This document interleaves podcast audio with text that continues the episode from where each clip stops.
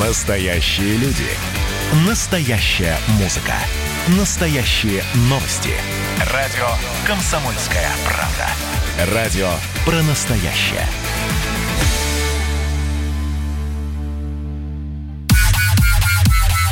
Взрослые люди. Тутта Ларсон, Валентин Алфимов и Влад Кутузов обсуждают, советуют и хулиганят в прямом эфире. Вот так вот неожиданно. Да нет, на самом деле ожиданно. Здравствуйте, дорогие друзья. Действительно, прямой эфир, день праздничный, но мы здесь, чтобы порадовать вас и ну, получить от вас заряд бодрости и энергии на эти ближайшие три праздничных дня. Я вас с этим поздравляю. Москва сегодня совершенно пустая, с чем я ну, от чего Абсолютно я... согласен. Да, я, от чего я особенно рад. Доброе утро. Привет. Доброе утро. А Москва, а Москва, Валентин, согласен, соответственно, с собой, с тобой полностью взаимность. Ну, естественно. Как я уже сказал, у нас в ближайшие дни праздничные, и сегодня день праздничный. Кстати, друзья, поздравляю вас всех с праздником. Тут Влад, да. вас поздравляю, слушатели, уважаемые. День России сегодня, большой день. В общем, всего самого наилучшего и процветания нашей любимой родине. Вот. Да, сегодня. 12 Подписываюсь. Ну что, что ж, давайте дальше. Как раз про праздник сейчас мы с вами и поговорим. Но вы же взрослые люди. Хватит хулиганить в прямом эфире. Почти 90% россиян считают себя патриотами. Это следует из запросов ЦИОМа. Но при этом число россиян, которые считают себя безусловными патриотами за последние 20 лет, снизилось с 84 до 46%. Почти, Валя, а вот, почти а, в два да. раза. Да, да, вот секунду. А, слушайте, а есть ли у кого определение безусловного патриота? Безусловный патриот это человек, который что? Или который кто? Ну, это человек, наверное, который э, любит свою страну со всеми ее недостатками. А, они, безусловный патриот, это который любит страну, но видит ее проблемы. А, э, либо видит недостатки и их не любит. Э, тоже вариант, да, да. Но помнишь, кто-то, по-моему, Владимир Семенович Высоцкий говорил, я, ну, в моей стране есть много того, что мне не нравится, но обсуждать я это с вами не буду. Да, да, да, да, да, кстати, да, замечательные слова его были. Так вот, смотрите, по мнению 47% россиян, быть патриотом значит любить свою страну. Вот, кстати, ответ, да, от ЦИОМа. 44% опрошенных полагают, что патриот – это тот, кто работает или действует во благо страны. Около трети респондентов считают патриотами тех, кто стремится к положительным изменениям в России, ну, странная, да, формулировка. А есть ли люди, которые... Только, только треть стремятся к Да, которые стремятся к отрицательным изменениям в России. Это ну, вообще не, непонятно. Не, ну просто у всех очень разное понятие о том, что такое положительное изменение в России, понимаешь? Для кого-то, а, вот ну, например, кто-то борется за легализацию однополых браков. Вот сейчас ага, в Швейцарии ага. подписали только что закон, у них теперь тоже можно. И кто-то считает это положительными изменениями в России, а кто-то, наоборот, считает, что это нарушение нашего, вообще, наших скреп, э, корней, патриархального уклада и т.д. и т.п. Тут, вот, тут очень такая формулировка не, непростая. Так, дальше, смотрите, на 10% с 2018 года увеличилась доля тех, кто считает патриотизмом честность в суждениях о стране, какой бы горькой ни была Правда. 29%, фу, ну это, фу, 29% вот таких людей. Это те люди, которые говорят, прости господи, рашка-говняшка, понимаешь? Типа честные они. А что вы сделали для того, чтобы... Подожди, подожди, Тань. А может быть, э, подожди, тут, а может быть, это те самые люди, которые говорят, что да, у нас плохо, мы готовы об этом говорить и готовы менять э, дело к лучшему? Не, говорить это одно. А когда ты меняешь, тебе говорить некогда, понимаешь? Ты просто идешь и делаешь. Ну, ты можешь об этом поговорить, если тебя спросят. Но у меня ощущение, что у людей, которые вот говорят про, про то, как у нас все плохо, у них как раз в свисток весь этот пар и выходит. У них очень много времени и сил уходит на то, чтобы об этом говорить. Не очень так, много, все. Ну, все, да, потому что люди, которых я знаю, которые настоящие патриоты, действительно что-то делают, там, меняют в, этом, в, этом, в нашей стране, как Чулпан там, или Ньюта Федермейстер. Ну, я больше mm-hmm. знакома с там, социальным а, каким-то срезом, да, там, с благотворительностью и так далее. Не с политикой, не с экономикой. А эти люди вообще ничего не говорят про патриотизм. Они просто э, двигают тектонические пласты, и все. Ну, подожди, они ничего не говорят про, про патриотизм, но они говорят много про проблемы в нашем государстве, в нашем обществе. И, может быть, как раз это и есть то самое, о чем нам говорит вот эти, не, ну как, они, как они говорят? как они говорят о проблемах? Они не говорят, там, это виноват президент, или мы исторические там рабы, или еще что-нибудь в этом роде. Они говорят, друзья, у нас патовая ситуация в психоневрологических диспансерах, этих интернатах. Их не должно быть. Давайте что-то делать, чтобы э, там люди не расчеловечивались и были людьми. Вот как Нюта, да? То есть э, она говорит не о том, что все плохо, а о том, что есть э, задача, которую надо решить. Да? То есть вот нет проблем, есть задачи. Я, это моя любимая формула. Хорошо, а давай мы тогда сейчас у наших слушателей спросим, а чем вы, дорогие друзья, гордитесь? Мы, ну, часто мы ругаем нашу страну. Давайте поговорим действительно о хорошем. Какими событиями гордитесь вы? Ну, вот за последние 30 лет, за 30 лет там существования э, Российской Федерации. Плюс 7 967 200 ровно 9702. Это наш номер телефона, о, номер Вайбера и WhatsApp для того, чтобы вы нам писали сообщения. Вот нам пишут уже, поделитесь дождями с Челябинском. Слушайте, приезжайте, забирайте. Правда, будем рады. Хорошее сообщение. Патриот – это кто работает в России в Думе, а живет в Лондоне с семьей. Ну, вот так вот. Ну, по, вот, вот все, все ясно. Но мне интереснее было бы поговорить, на самом деле, вообще, что такое Родина. С чего начинается Родина? С картинки в том букваре, это знают все. Да, у меня вот, меня вчера обвинили в, в американизме, в любви к Америке, несправедливо, а я для себя сформулировала очень э, конкретное определение, почему я никогда никуда не перееду, не, не эмигрирую, если меня не заставят. И э, что, что такое Родина для меня? Моя Родина – это мои люди. Я люблю людей, которые меня окружают. И это не только там семья и друзья, да, это, это вообще куча всего. От маникюрши стоматолога до, я не знаю, там, до моего священника. То есть это невероятные русские люди, которые со мной рядом, и которых не мигрируешь никуда. Которые стоят с тобой в пробках. Тоже. Смотрите как, смотрите, как круто. Праздник один, а сколько тем можно объединить. Давайте продолжим очень скоро. Взрослые люди. Обсуждаем, советуем и хулиганим в прямом эфире. Куликовскую битву закончил, Телом своим закрыл. В моем я татарская камча, До Днепр казацких жил. Я потомок стрелы Мамая, Я наследник оселеца. Национальности стою, Кормит Бог с моего лица.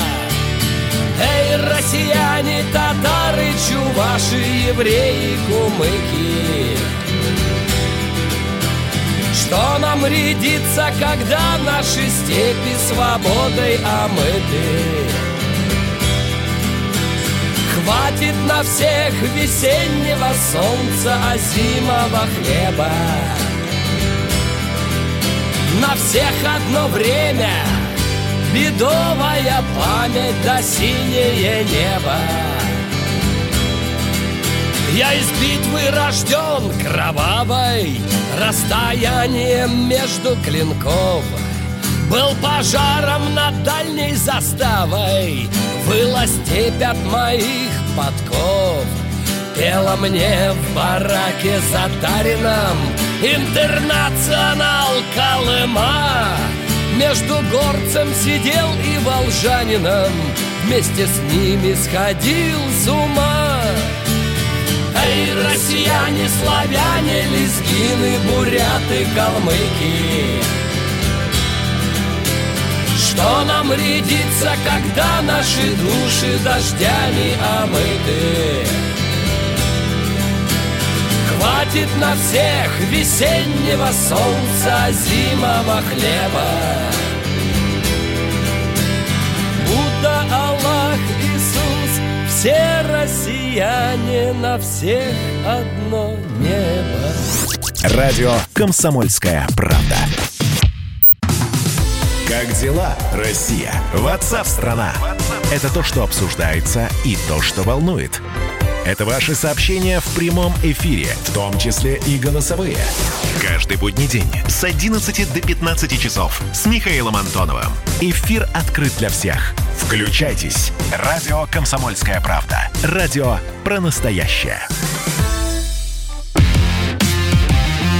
Взрослые люди. Взрослые Тутта Ларсон, Валентин Алфимов и Влад Кутузов.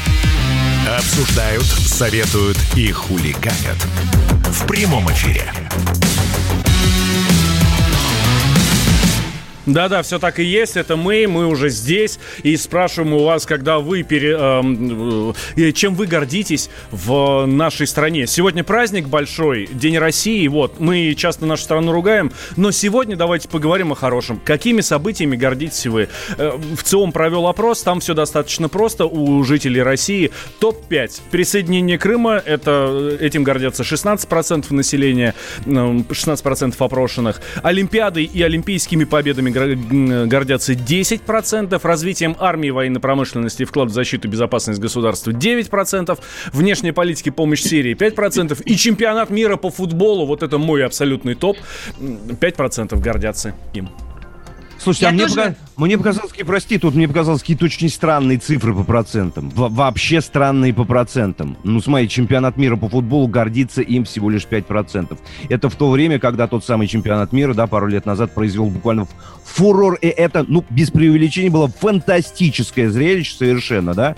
Это, и даже не столько сам футбол, хотя и он, конечно, в первую очередь тоже. Но давайте вспомним Никольскую. Это же было, это был удивительный праздник. И когда все это закончилось, ведь, ведь все, кто ходил по, по центру Москвы, говорили, ну, не, неужели этого больше нет? И неужели этого никогда не повторится? Потому что это было я слушаю. Да, э, это было супер круто. Я тоже фанат э, этого события. И вот эти толпы счастливых э, разноязыких людей в метро и на улицах, это было очень классно.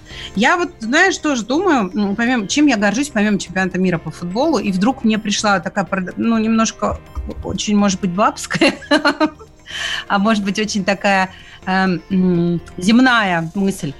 Я очень горжусь, э, э, теми, ну, например, нашими сыроделами.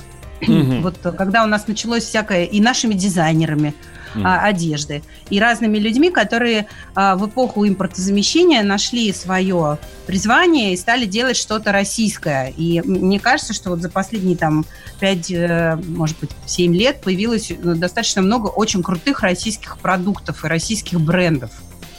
Может быть, это там не, не масштабно, может быть, это не, не дешево, но я вижу людей, которые с огромной любовью, там, не знаю, а, пекут хлеб, делают вкусный сыр, там, шьют одежду из льна, производят детскую мебель и так далее. Может быть, они там в каких-то масштабах государства всего не так заметны, но я как потребитель очень э, это вижу и, и с огромным удовольствием этим пользуюсь, и я этим очень горжусь, тем, что люди нашли, а, ну, нашли возможность а, как-то вот сделать что-то свое, и оно реально не хуже там того, что мы раньше импортировали.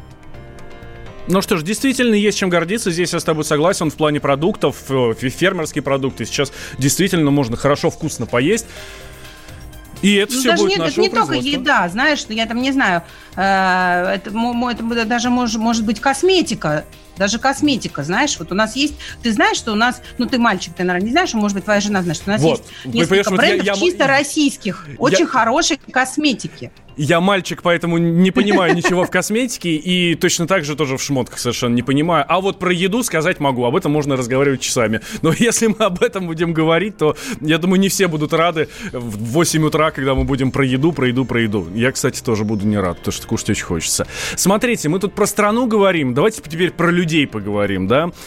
Тут э, исследователи выяснили, в каком возрасте мы с вами, ну то есть россияне, становимся финансово независимыми. Ну то есть когда мы хотя бы относительно, хотя бы неуверенно, немножко опираясь, безусловно, на своих близких, становимся на ноги. И оказалось, что это 26 лет. Я, я смотрю на цифры, и очень странно, что э, цифры-то везде разные, да, во всех городах получается, абсолютно причем э, разные. Ну, при, ну, примерно, да, 26 лет, например, в Хабаровске 24,9, а в Липецке 25,6, да? Это города... В Сибирске 25. Да, это города с самым низким возрастом достижения финансовой а независимости. А в Ростове-на-Дону только к 28. А в Ростове-на-Дону недавно была Арина Шарапова, кстати говоря. Да, и мы обязательно, мы обязательно она сегодня появится в эфире. С нами на связи Алексей Зубец, директор Института социально-экономических исследований финансового университета при правительстве. Алексей Николаевич, здравствуйте. Доброе Добрый день. Алексей Доброе Николаевич, утро. а вы согласны с результатами исследования? Действительно, сейчас только в 26 э, лет человек становится, ну, финансово независимым может встать на ноги? А, смотрите, это зависит от стоимости жизни в каждом конкретном регионе, в каждом конкретном городе, от тех возможностей по зарабатыванию денег, которые в этом городе, в регионе есть. А если где-нибудь в Ростове... Слушайте, а я, честно Ростове... говоря, вот вы с экономической точки зрения говорите, а я думал, что здесь больше каких-то моральных составляющих, да, что люди просто взрослеют вот именно к этому возрасту в разных регионах. Смотрите, а есть в нашей стране, ну я опять же буду говорить с научной точки зрения, есть некие стандарты обеспечения детей. То есть ребенок, ну ребенок, да, подросток, да, взрослый же человек, когда он подрастает, а, должен иметь тот или иной определенный стандарт благ, без которого а, он жить не может. Вот. И с каждым годом этот набор благ становится все больше и больше. Туда входит теперь уже квартира, например, то, что раньше не входило, там, при советской власти, какие квартиры у людей. А, автомобили, возможность путешествовать и так далее и тому подобное. То есть большое количество благ, которые, которых там не было в этом стандарте еще там 10-15 лет назад, 90-е годы, сейчас они там появились. И чем их больше, тем сложнее заработать деньги на этот стандарт. Тем позднее люди становятся независимыми. Поэтому... То есть вопрос в том, что мы вообще понимаем под независимостью, да, способность заработать на еду или на поездку в Париж? А, на поездку в Париж. Да, то есть угу, стандарт, э, стандарт финансового обеспечения, финансовой независимости – это а, способность обеспечить себя на уровне тех потребностей, которые сейчас являются стандартом потребления. В, ну, в мире, в нашей стране. Среди прочего, ну, без Парижа, понятное дело, Париж – это экзотика, это там для Москвы, может, и для крупных городов. А если мы возьмем города поменьше, то это возможность поехать а, к морю, например, а, отдохнуть летом, или выехать на какой-то дешевый там тур за границу. Среди прочего, это то, что включается. Поэтому чем дороже жизнь в каждом конкретном позже люди становятся финансово независимыми. Это тоже понятно. Mm-hmm. Алексей Николаевич, а вот еще нюанс, смотрите какой, вот по поводу определения, да, финансово независимый человек. Все-таки это человек, который м, обеспечивает себя или человек, который обеспечивает себя и тех людей, которые, ну, семью, грубо говоря? А, я думаю, нет. Ну, смотрите, если мы говорим о каких-то таких более-менее молодых возрастах, то там, понятное дело, только себя. Потом, там где-то после 30 появляется и семья тоже но на старте хотя бы обеспечить семью. Э, не семью, а самого себя. Ну и там, если э, люди начинают жить вместе, то, соответственно, это семья из двух человек, каждый из которых зарабатывает и по факту обеспечивает сам себя. Вот. И, собственно, меня порадовало в этом исследовании, которое провел Сбербанк, э, то, что э, чем дальше на восток, тем э, раньше люди становятся финансово независимыми. Все-таки наша страна – это страна больших возможностей можно объехать там из центральных районов там на несколько тысяч километров, и сразу у тебя появляется гораздо больше возможностей для того, чтобы стать э, финансово независимым в более раннем возрасте. А с чем это связано? Это связано с тем, что там больше возможностей. Ну, смотрите, у нас Дальний Восток, э, Урал, э, Сибирь – это регионы, откуда люди уезжают. Ну, стараются уехать там по разным причинам. А, ну, а ресурсы, которые там есть, э, возможности для ведения бизнеса, они никуда не исчезают. А, а жизнь становится более дешевой просто потому, что как бы ресурсов много, а людей меньше, да. Ну и, соответственно, за счет более дешевой жизни проще обеспечить э, себе на вот соответствие этого стандарта потребления, при том, что возможностей для заработка больше, чем э, в густонаселенных центральных районах страны. Поэтому и независимость наступает раньше. Угу. То есть э, у людей появляется раньше возможность обеспечить себе нормальное существование. Да, Алексей Николаевич, при, при да. дешевой жизни. спасибо большое. Алексей Зубец, директор Института социально-экономических исследований и финансового университета при правительстве России был с нами. А вы, когда стали самостоятельными, расскажите нам. Но вы же взрослые люди. А деньги тратите на всякую ерунду. Я люблю свою родину, вроде бы Я полжизни рабом и на заводе был И штаны носил прямо на скелет. А теперь меня это не торкает Я люблю свою родину, вроде бы. Я полжизни рабом и на заводе был И штаны носил прямо на скелет.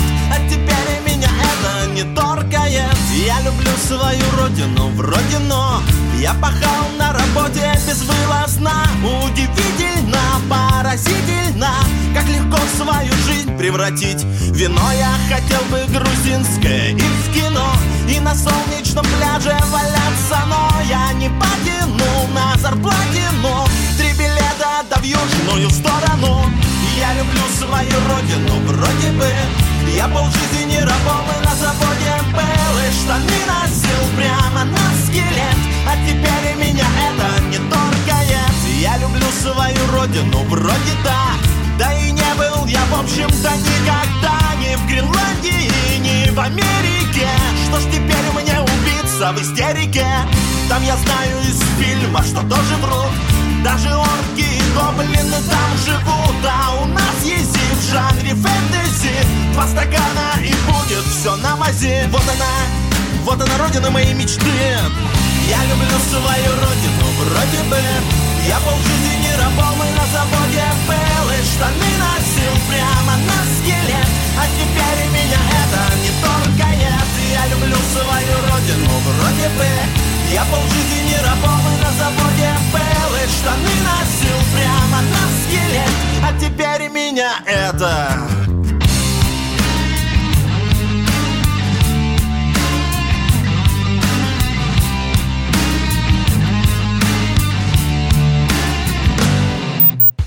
Летописцы земли русской Олег Кашин, Роман Голованов. Олег, только, только сейчас это не воспринимайте неправильно, вы сами эту тему затронули. Этот огонь нужно потушить. Вот что я хочу сказать, Роман вам. Вы в Петербурге пьянствовали? Не раз, и причем вам и не снилось, как говорится. Ну, слава богу. Кашин Голованов. Отдельная тема.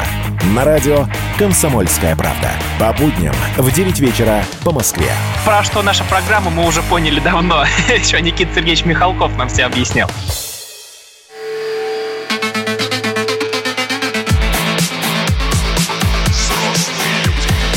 Взрослые люди. Тутта Ларсон, Валентин Алфимов и Влад Кутузов обсуждают, советуют и хулиганят. В прямом эфире.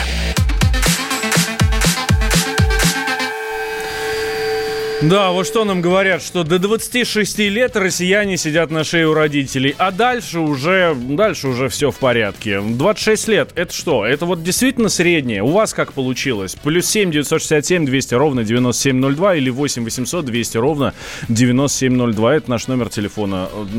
В каком возрасте вы стали финансово самостоятельны? А может быть, в каком, и в каком возрасте вы, наоборот, уже то есть, переросли вот эту планку финансовой самостоятельности и стали помогать своим близким, своим окружающим? Ждем ну, а давайте, кстати, обсудим. Вот, вот вы тут, Ларсон, в каком возрасте стали финансово независимым человеком? А, ну, тут очень, ну, опять, понимаешь, так, вот значит, это определение не, не, финансовой не, независимости, не, оно не, очень не эпизодически. Не эпизодически, а прям вот, ну, стабильно ты начала получать. Нет, см- ну, смотри, нет, э, я вообще стабильно, я работать начала в 14 лет. Я первые ага. деньги заработала в 14 лет, я работала в газете, у меня трудовая книжка была с 14 лет.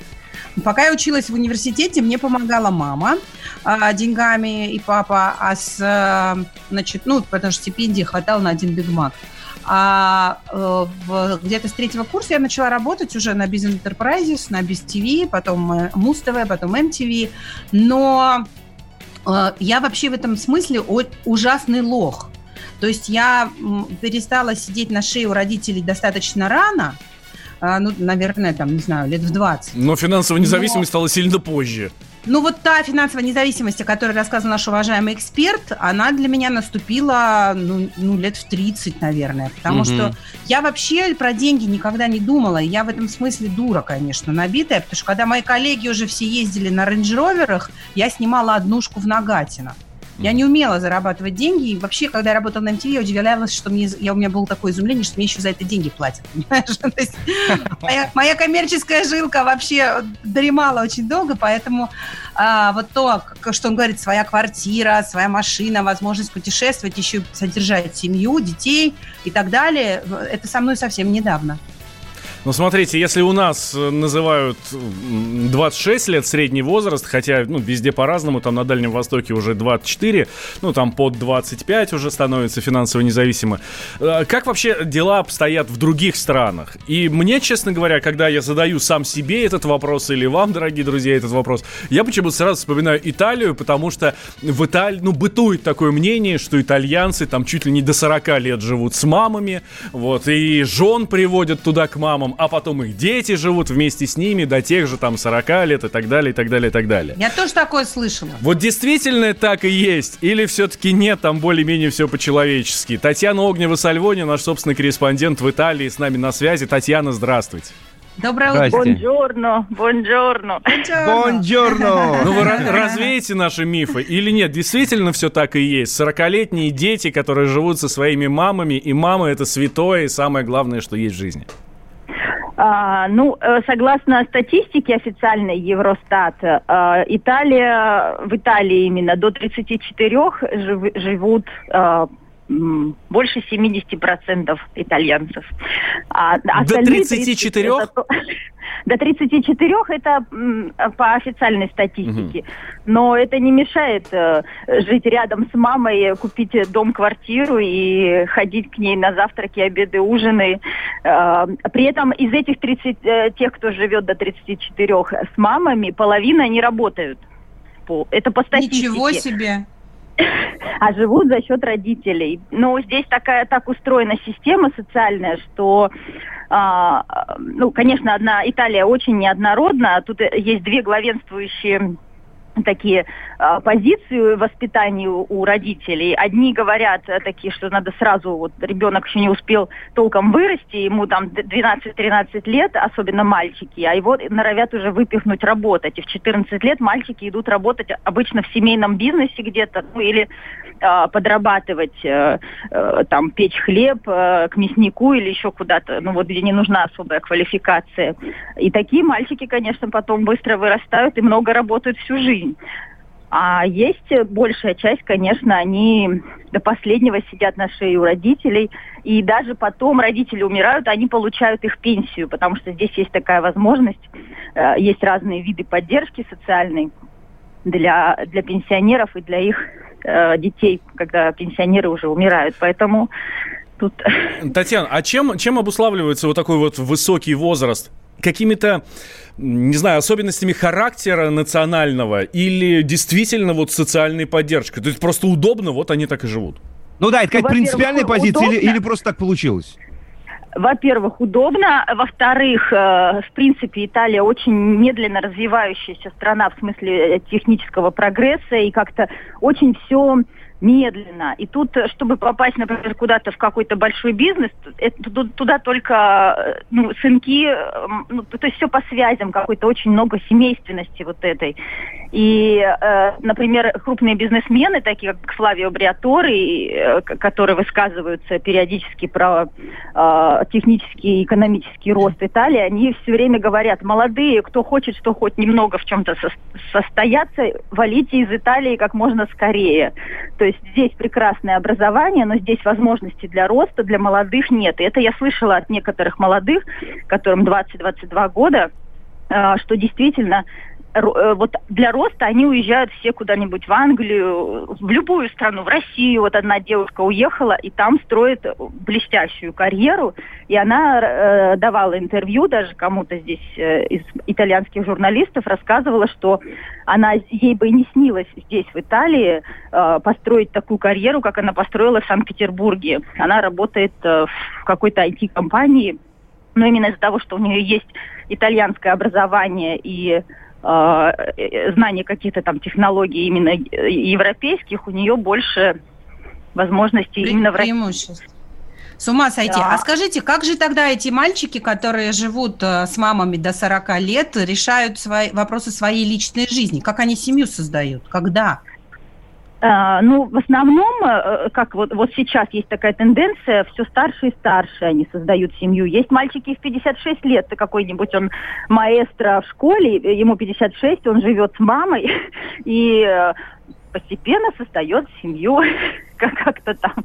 Ну, э, очень, это большая проблема на самом деле э, сегодняшнего общества, что вот инфантилизация и, и гиперопека итальянских мамочек, об этом причем итальянские психологи много и нудно говорят, но кто их слушает, Тут мамочка слушает.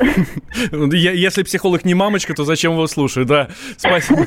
А, Татьяна, спасибо большое. Татьяна Огнева Сальвони, собственно, корреспондент комсомолки в Италии, была с нами на связи. Такой атмосферный, атмосферный рассказ от Татьяны. так захотелось в Италию, честно Слушай, говоря. вообще так- такая, такая очень, очень, очень странная история, на самом деле. Я, я предполагал, что вот так, но что вот так, я не думал. Я думал, там все по-другому.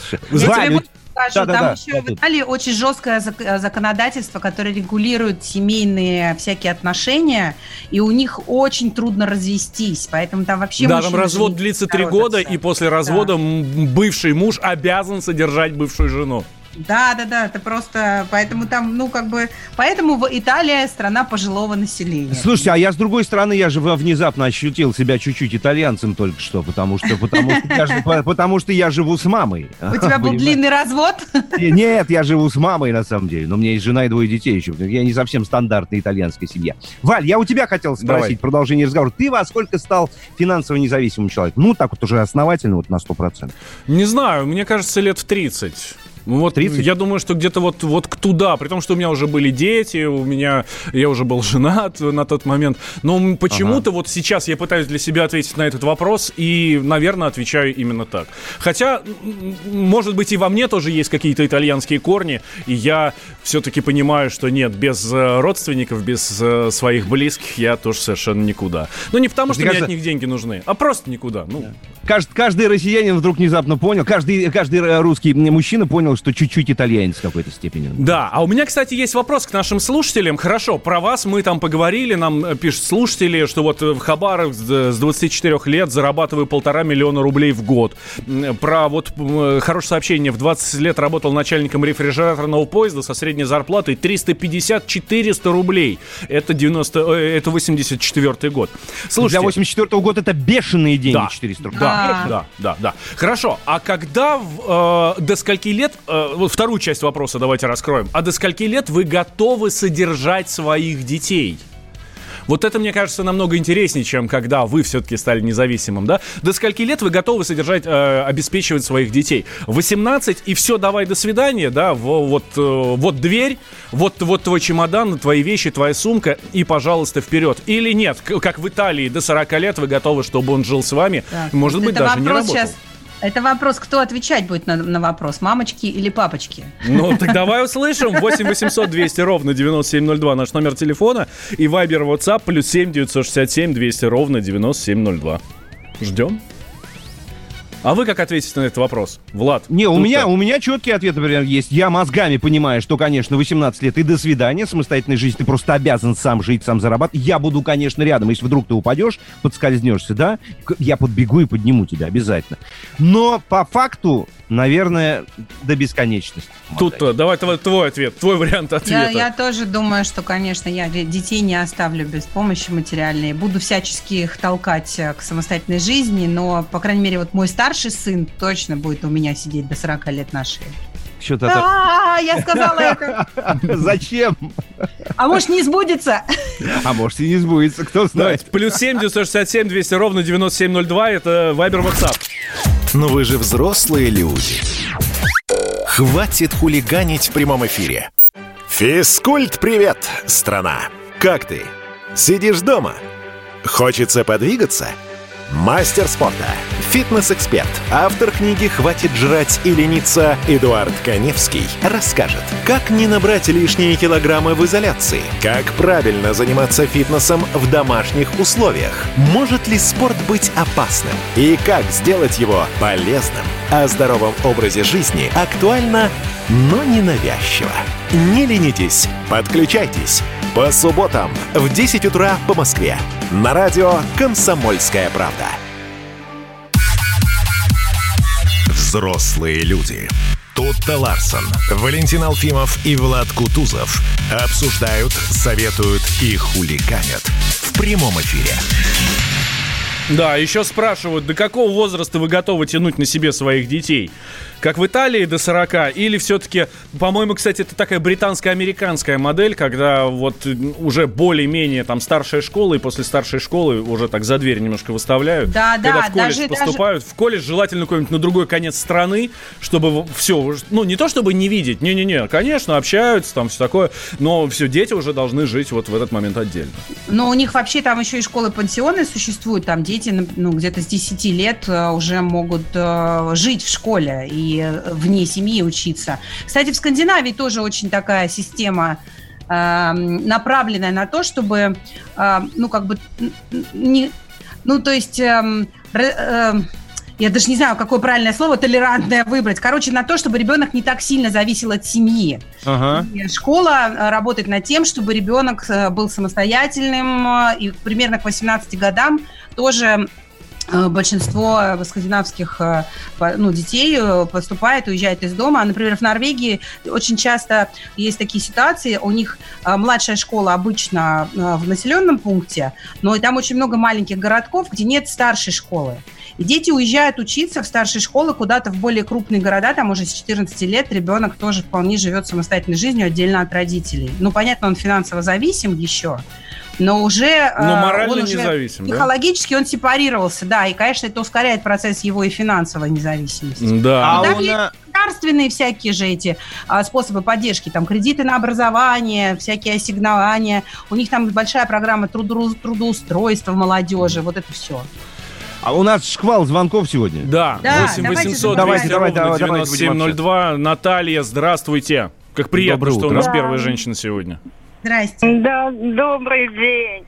Э, вот знаете, какая история? Вот у меня тоже сын, он в 17 лет закончил школу с золотой медалью, и он тут же, тут же стал жить самостоятельно. Ну, он учился, учился на бюджетном, эм, ну, бюджетное образование у него, то есть мы не платили ничего, потому что у него, ну, голова на месте. И я считаю, что ребенок должен быть самостоятельным. Конечно, надо помогать и советом, и поддержкой, и финансово, если это необходимо. Но нужно научить, чтобы он сам понимал, что такое это деньги. Что просирать нельзя, понимаете? вот если вы золотые будете до 40 слова. лет, да, держать его около себя, это не мужчина. А дальше, когда мы держим вот таких вот, да, э, около себя сынков, и потом получается, завтра он к вам придет, сделает детей, он их не может содержать, он их не может воспитывать. Послушайте, Золотые это- это слова. Вот это класс. Мне Да, так приятно да. э, это от женщины слышать. Потому это Слушай, а нетипичная знаешь, позиция, да.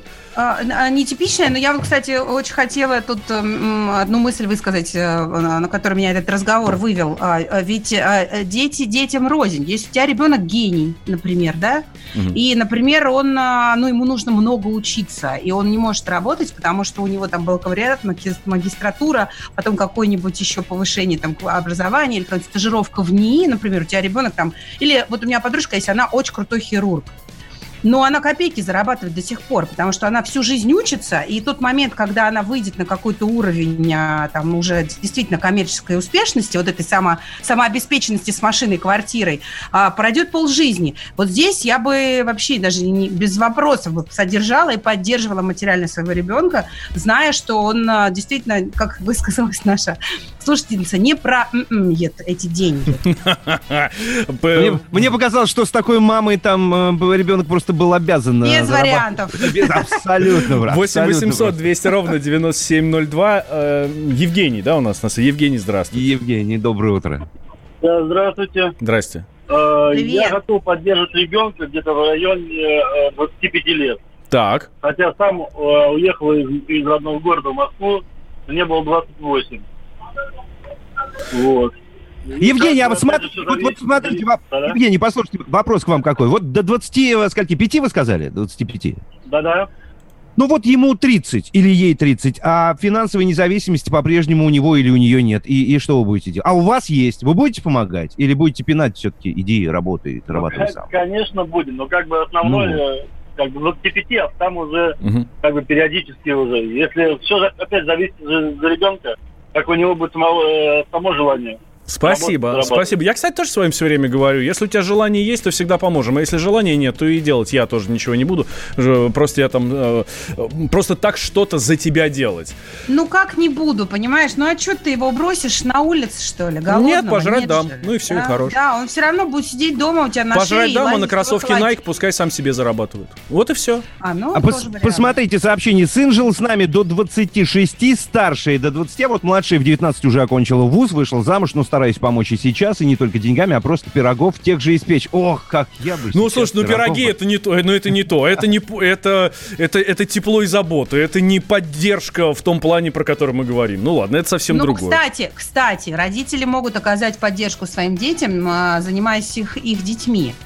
Вот это очень русская такая тема. Она, я не знаю, в Италии это насколько А внуками ты имеешь в виду? На Западе, да, на Западе вообще этого такого понятия, там, типа, чтобы бабушка сидела с детьми, там, ну, в Скандинавии в той же, этого нет вообще. Это Ой, слушай, тут, редкость. тут я так счастлив, что это вот абсолютно моя история. Да, да, но У это очень большая помощь, понимаешь? Это огромная помощь. Мне не нужны твои деньги, но мне нужно твое время, чтобы я могла заработать деньги, да, в, этот- в тот момент, пока ты а, помогаешь мне с детьми. Это вот э, такой очень российский способ помощи, и мне он А я, очень я, я, вы знаете, о чем подумал еще? Я подумал, что всех под одну гребенку-то нельзя, потому что, ну, я так безадресно, поэтому имею право так сказать, да, у кого-то ребенок действительно умный, перспективный, который хочет учиться работать и зарабатывать, да, а у кого-то ребенок балбес, ведь такое тоже бывает, и что с ним делать? Главное, чтобы не лентяй был. Балбес, ладно, главное, чтобы не лентяй. А это, ну, в данном случае это тождественные понятия, балбес, Нет, лентяй. пойми, балбесами не рождаются, балбесов воспитывают, пойми. Если ребенок всю жизнь все получал на халяву на блюдечке с голубой каемочкой, он не знает цены деньгам. Он, вот ты знаешь, что а, огромное количество детей, подростков, не знают, сколько стоит их жизнь.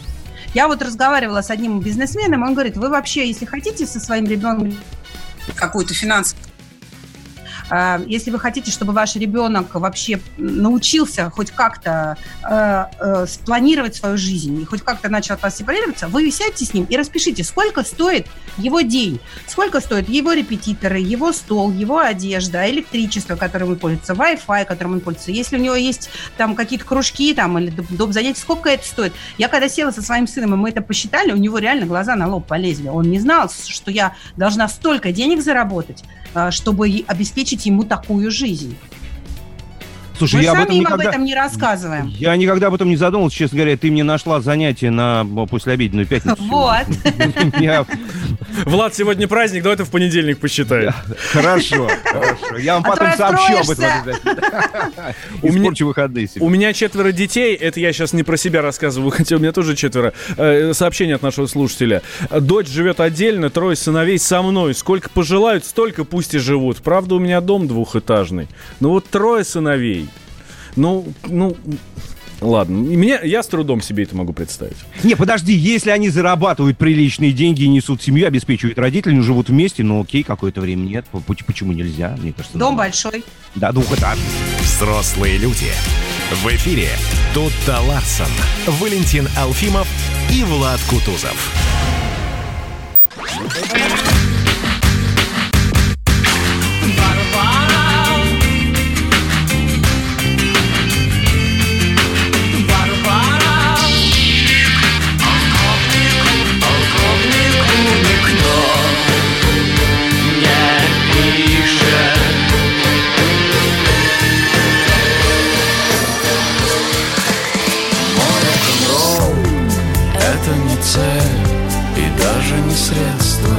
Радио. Поколение. Битва.